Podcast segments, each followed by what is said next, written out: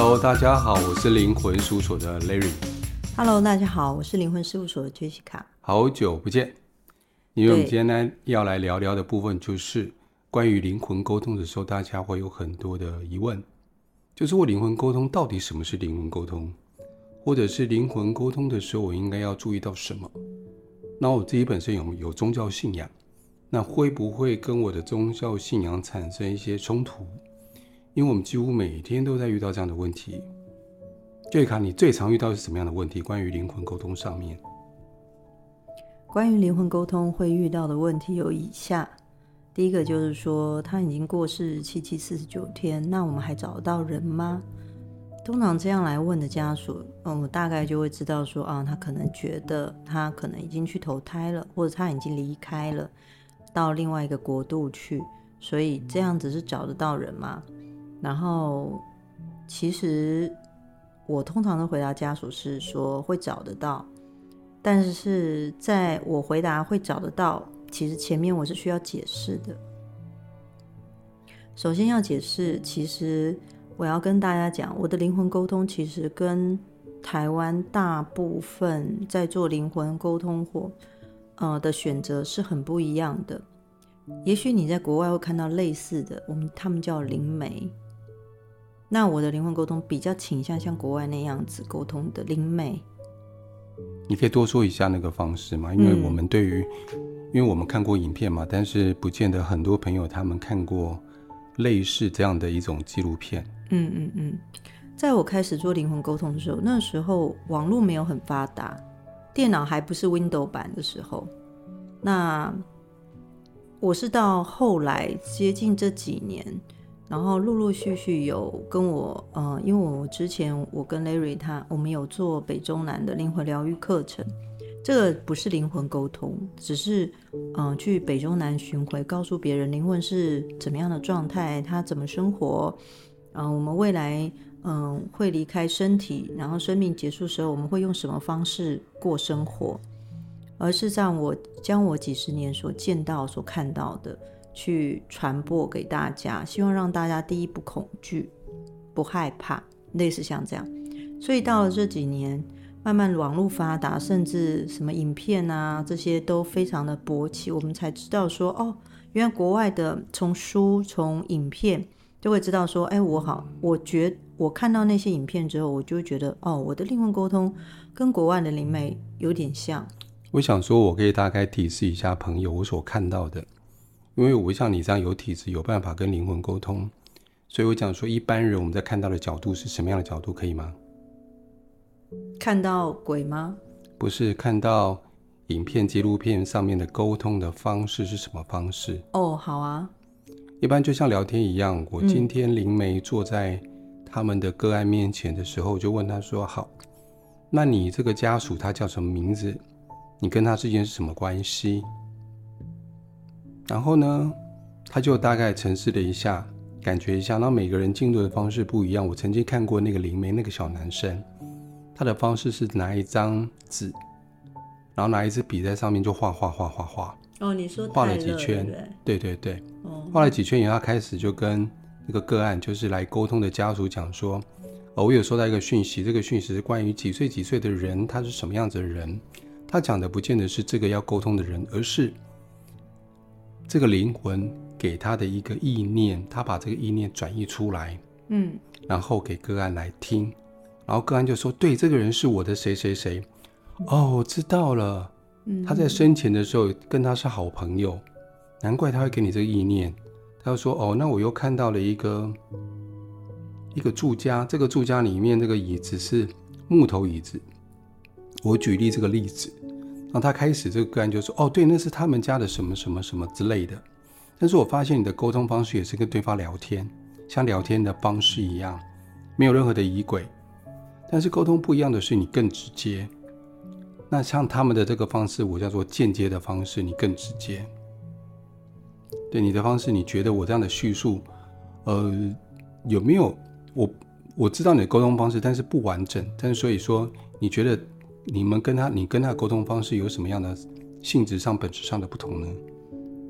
来灵魂沟通的人啊，嗯，他只要来到我面前，然后我看到他的时候，他后面跟的不会只有一个灵魂，他可能会有他的其他的亲人，甚至是也许是祖先也好，或者是过世的长辈也好。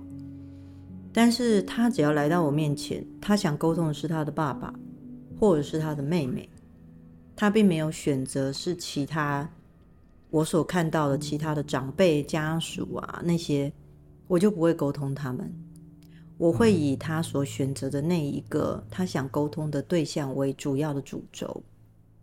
如果嗯，你问我，那为什么不顺便顺便说说其他的灵魂，他们都来了？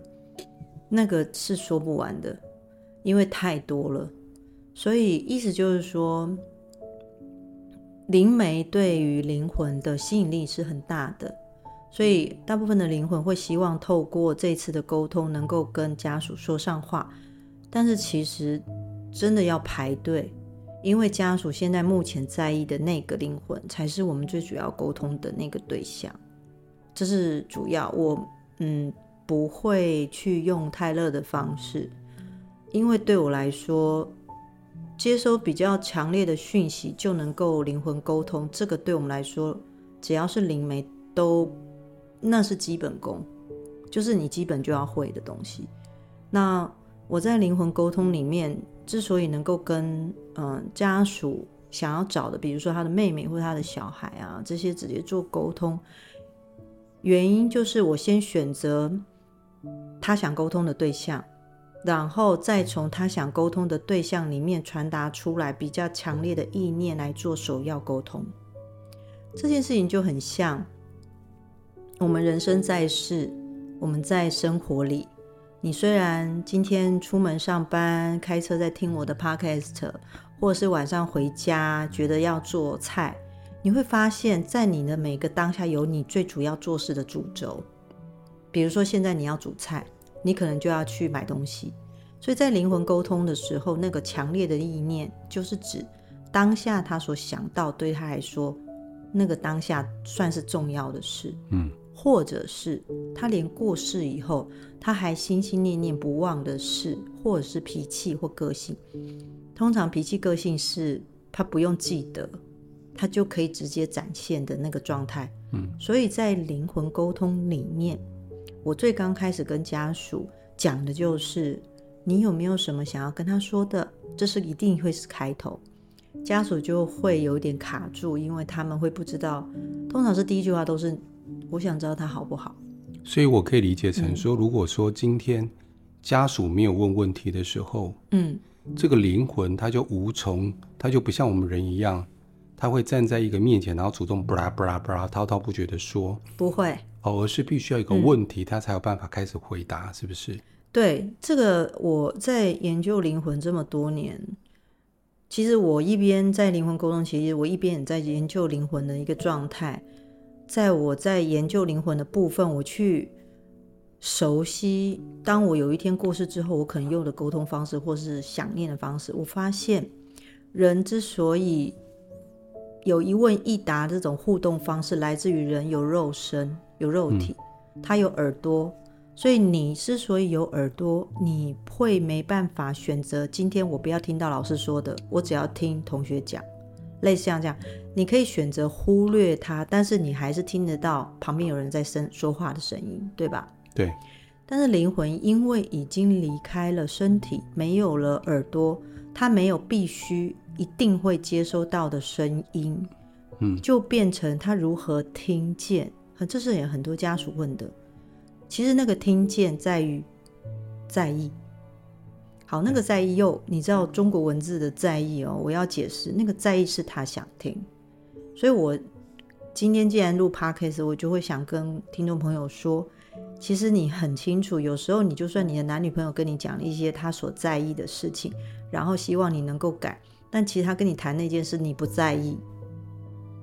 然后你久了又忘了，他又会来跟你再沟通，就类似像这样。嗯、灵魂是他不在意，他根本听不见。嗯，意思就是说，就算你生气了，然后说，或者是太难过了，一直告诉他说你怎么可以这样，类似像这样，可是他如果不在意我们所说的，他没有耳朵，他是听不见的。哦，我懂你的意思了。嗯，所以我总结可以理解成这样子嘛，因为我们有耳朵，所以四面八方来的声音，我不得不听，我都最起码会听得到。嗯，但是不见得听得进去。嗯，因为灵魂只剩下意念，它没有我们所谓的器官的耳朵，所以这个意念我只针对我自己本身。我想听的，我在意的部分，我才收得进来。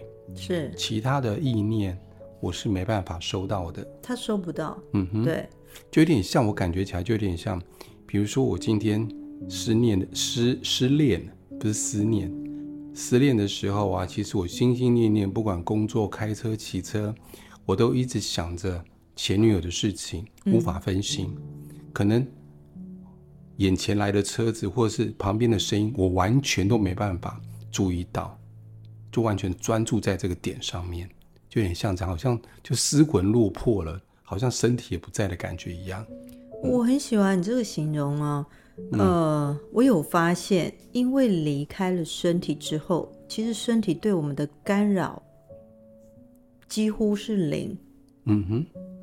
意思就是说，当它成为灵魂的时候，是用意念和意识在过日子的时候，你的身体感觉不到温度，你的肚子不会饿，也不会觉得困，所以其实身体上面的其他的所有，因为身体就是一个强迫接收，也强迫听、强迫看、强迫感受、强迫触觉，类似像这样。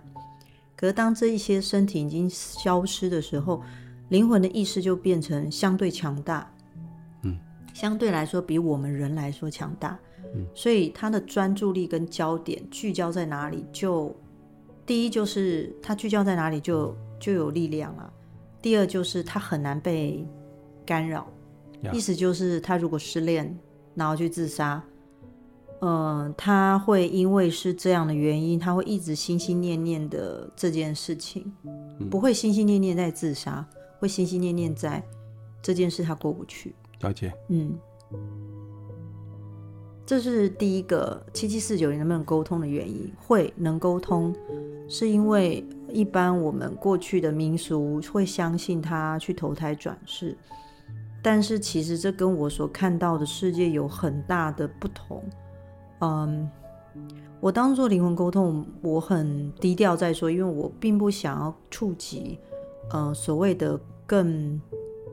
广众的一个宗教信仰，我自己本身对宗教信仰，我自己本身是觉得需要人是需要信仰的。但我刚刚有说我在研究灵魂，所以我发现，呃，灵魂在过世的四十八小时，我先讲那不是精准时间，是大概，哦，大概在这个两天左右的时间，我还能做灵魂沟通，但也不用担心之后不能灵魂沟通。之后，嗯，四十八小时左右之后，我就会发现有三到五天的时间，我找不到他们。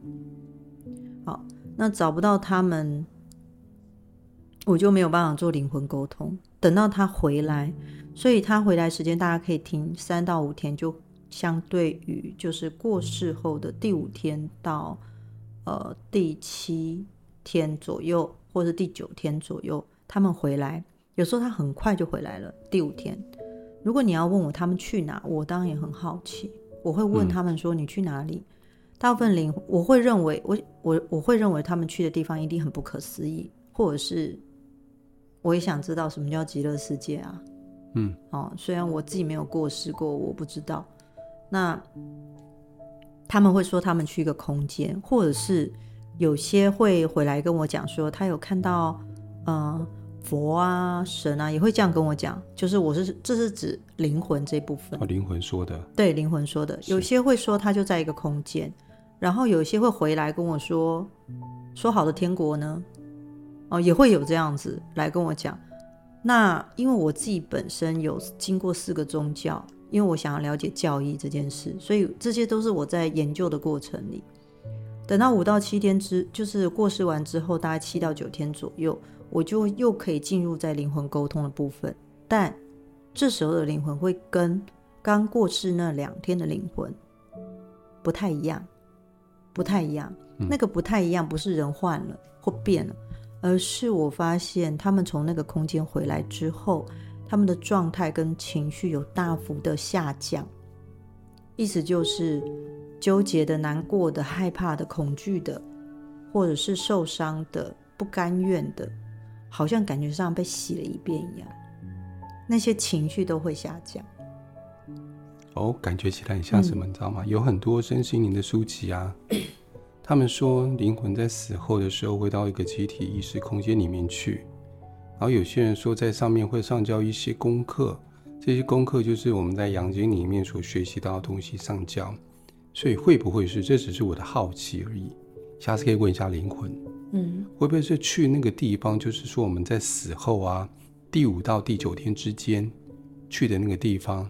感觉去那边，我把我功课上交了以后，上交了，我把我的经验上交了一个集体意识，这个集体意识里面了以后，我再回来，因为功课都上交了，嗯嗯，所以自己的负担也变小了。没有，我刚刚想到这个部分，对，就是呃，回来的灵魂会跟我说，他有一部分的他是停留在那里哦。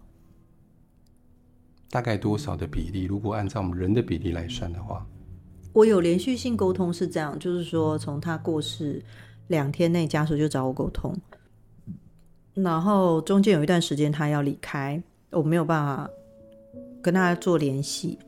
等他回来之后，我发现他那个状态大概是刚过世的部分。如果刚过世的灵魂是百分之百，来回来做灵魂沟通，大概是百分之三十到百分之四十左右吧。甚至有百分之六十的部分，这个灵魂的那个颗粒浓度，我觉得浓度，它的意识的浓度没有那么浓。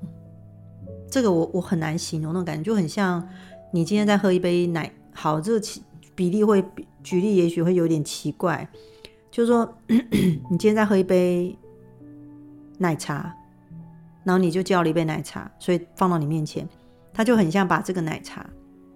倒掉一半，然后加了水，但你喝起来还是原来的奶茶的味道，对吧？因为它还是原来的，嗯、它只是加了水，但是呢，它的味道变淡了，所以我会说那个意识的浓度没有那么浓，嗯，但它还是奶茶。所以，呃，在灵魂沟通这部分，会有很多人担心说，我会不会因为灵魂沟通，他就没办法投胎？我先讲啊，我在。研究灵魂这一部分，我一直都没有研究出来他们是怎么投胎的，因为我也想知道我也会我会怎么投胎。嗯，对。那这一部分对我来说是空白的，但我却知道前世今生的事，所以这段是空白的。而意思就是说我无法去询问那个空间的灵魂，问他们说：你们接下来要怎么投胎？你们打算什么时候做这件事？但是那一部分的灵魂在 waiting，就在等，但我不知道他们在等什么。所以我觉得观众朋友最开、嗯、最关心的一个问题就是，嗯，因为我们在灵魂离开第五到第九天的时候是没办法去做沟通的，有可能到你刚刚讲的另外一个空间去了，是，是是。但是回来以后剩下大概百分之三十或到四四十的这个比例，嗯、你说那个浓度吗？嗯，那所以如果今天我越早沟通。是不是我才能沟通的越详细，或者是我沟通的呃越多东西出来，而我在第五天到第九天之后所沟通到的东西，或者想沟通的讯息变淡了，或者变少了，会吗？嗯、谢谢你这样问哈，因为很多家属会也是这样想，一模一样的，但是。我我先讲我我在沟通这样子两到三天的经验分享给大家，大家可以听一听。是这样，灵魂刚过世两到三天，大部分沟通的是你要知道，突然脱离身体，脱来脱离这个身体，然后你要学着怎么样去过日子，过过生活。其实里面有很多的不适应跟恐惧、害怕，不知道自己怎么了。哦，如果是意外突然过世，是不知道自己怎么了，所以在这两天沟通的是，告诉他他已经过世了，告诉他不要害怕，我告诉他你去适应怎么样过生活，比如说，首先我会告诉他，他怎么样去穿过那个门。好，因为我们在世在世的时候很奇妙，每个人都觉得只要当鬼就可以穿门。嗯，可是我们在生前没有穿过门呐、啊。对，就是我们没有穿过去，所以在刚开始在灵魂沟通都要教他一些基本的生活的方式。当然，这是我们能为他做的。好，这是一个。怎么样穿门？怎么样让他理解？其实他不会肚子饿，不会觉得，呃，不会因为这样子就身体不好，或是类似像这样，或者是可能会觉得不会想睡觉。然后有没有什么想要跟家里人说的？大部分都是处理他的情绪，恐惧、害怕、不甘心，嗯、呃，或者是发生什么事他搞不清楚。好，在这两天我们都处理是这个。哦，你刚才讲的时候，我突然想到有一个画面，嗯。就是说，如果我们人到另外一个不同的空间，比如说我今天到太空去了，嗯嗯，太空是用飘的嘛，但是我刚上去的时候，我一定不习惯，我一定用走的方式，是，然后吃饭还是一样的方式，想说拿汤匙或拿筷子去夹，对，或是咬起来，发现这个方式在那空间里面完全没办法用，对，走路是走不出去的，对，所以变成说，嗯，就像灵魂一样，我刚开始去另外一个世界或不同维度。我要重新学习，但重新学习之前，我刚开始还是会拿人的习惯在那边运作，我自己本身在有肉体学习到的各种状态。对，我可以跟大家分享一下关于，嗯、刚过世的一个状态，就是对家属来说，在家属这一面，你要想我是灵媒，在家属这一面，家属是伤心难过，害，嗯。很难过，然后想念，类似像这样，嗯、然后非常的忙碌，在处理关于他死后的状态，呃，骨灰坛怎么放。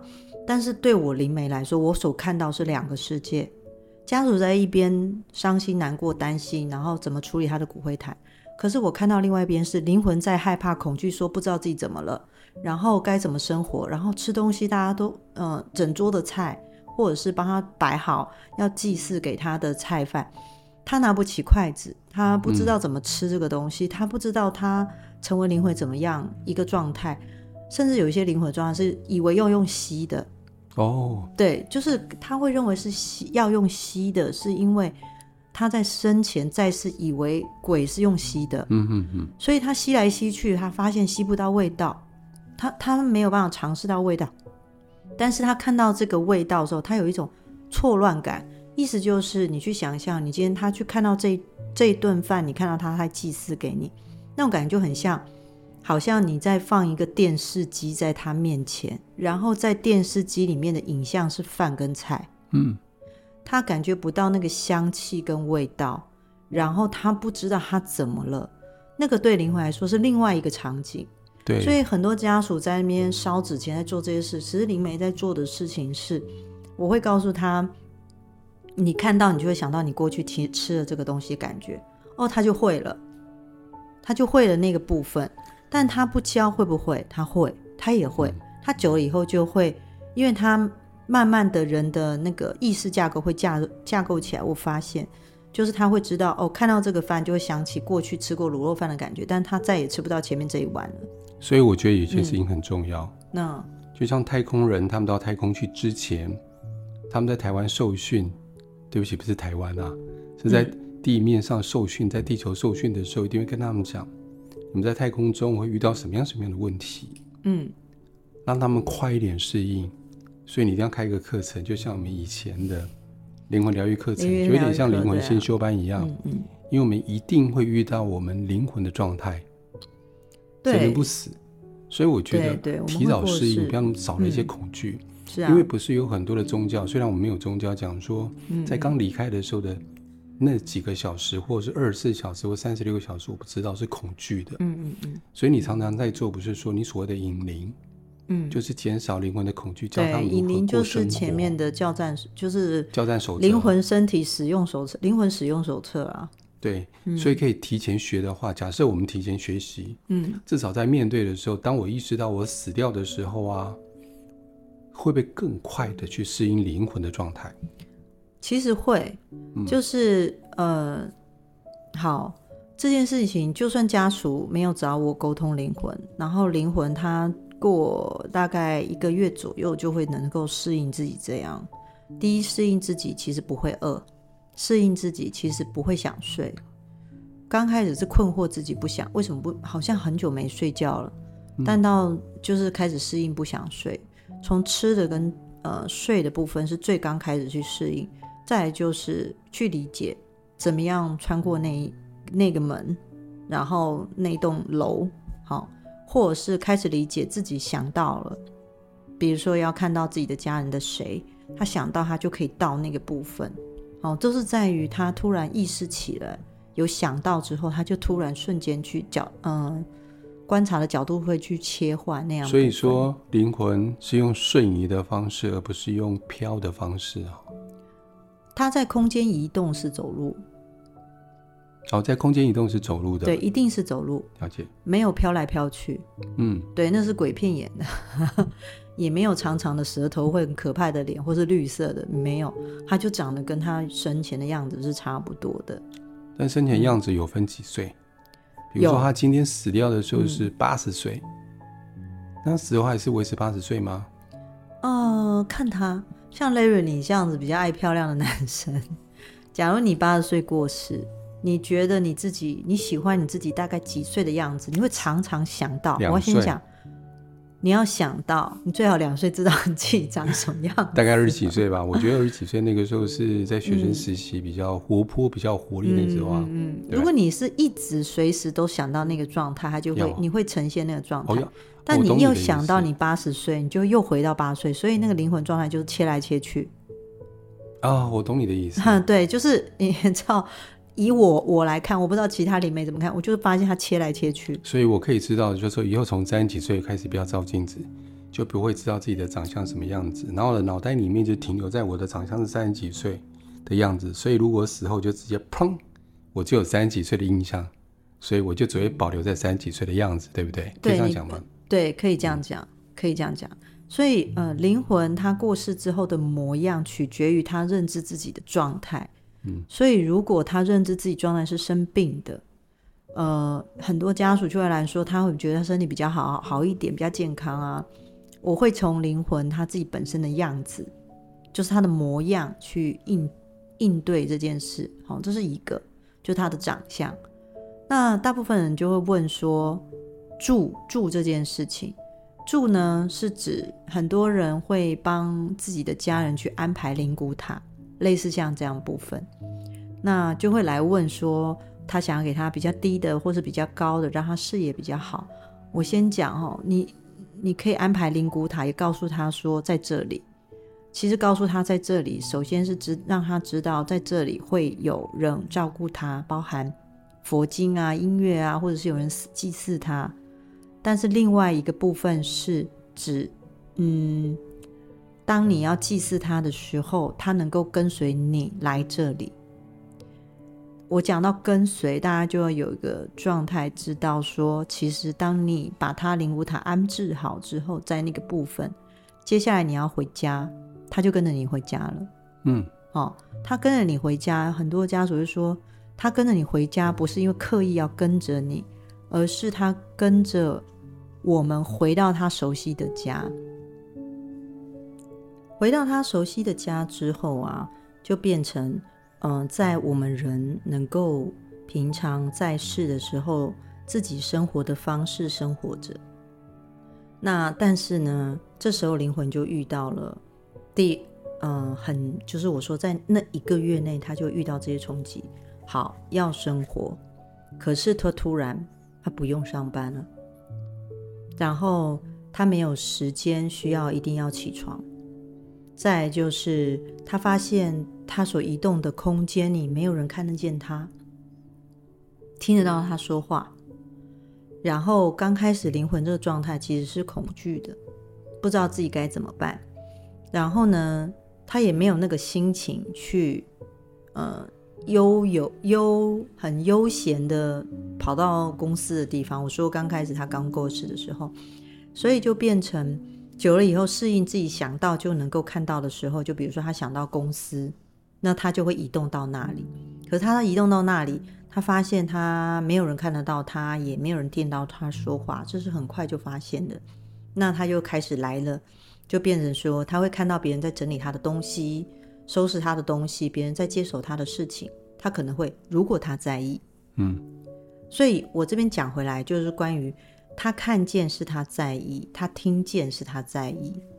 如果他不在意，或者是他那个不在意，不是不上心，而是他甚至连注意这个想法都没有的时候，其实他根本不知道别人在做什么，或者是别人在接手他的东西什么。嗯。但如果他非常在意，他就会很很注意这件事。嗯。那如果你要问我，那他还记得？那在沟通的时候他会说吗？哎，他忘得也很快。灵魂，我有发现灵魂的记忆能力很弱。近于脑。对，可以这样讲，就是你不记你不记得这些事情，我觉得这种某种程度也好，就是有些时候你很多东西记不得了，你会发现你多了很多的时间跟空间出来的时候，你会开始思考说，很多时候在世的时候有很多事对你来说，其实看看似当下是重要，其实不重要这件事。会不会是因为我们有肉体，人有肉体，所以这个肉体必须要让我们可以在这个物质世界生活，所以必须要有一些记忆，嗯，来符合我们现在整体的状态。但是灵魂不需要。对，我有发现是这样。哦，所以因为它也不需要像我们有一些物质世界的工作啊，跟人沟通啊，嗯，生活起居成就成功这一类的成绩考试。所以他不需要去做这样的事情，他也没办法做这样的事情，对不对？对，因为在这么多年灵魂沟通里面，嗯，我学到一件事，我发现其实大部分我们所在意的事情，其实它真的不重要。了解。比如说，嗯，我们之所以要填饱肚子，所以我们去赚钱。我们去赚钱，因为我们要维持那个工作，所以我们要在意跟人互动或能够完成工作的事情，因为我们要赚钱。那赚钱是为了让自己能够吃东西，能够生活。嗯，因为我们希望让别人觉得我们是好，或者我希望我让我觉得自己是舒服的，所以我可能在生活起居上面有更多的讲究。难怪，嗯，我最后的时候，因为我们今天时间有限，所以我下次我们再录下集好不好？好。所以最后我想，上次你有沟通一个哥哥，嗯，就是家属来沟通一位哥哥，他说的最后一句话，让我连接到这个部分。嗯，他说。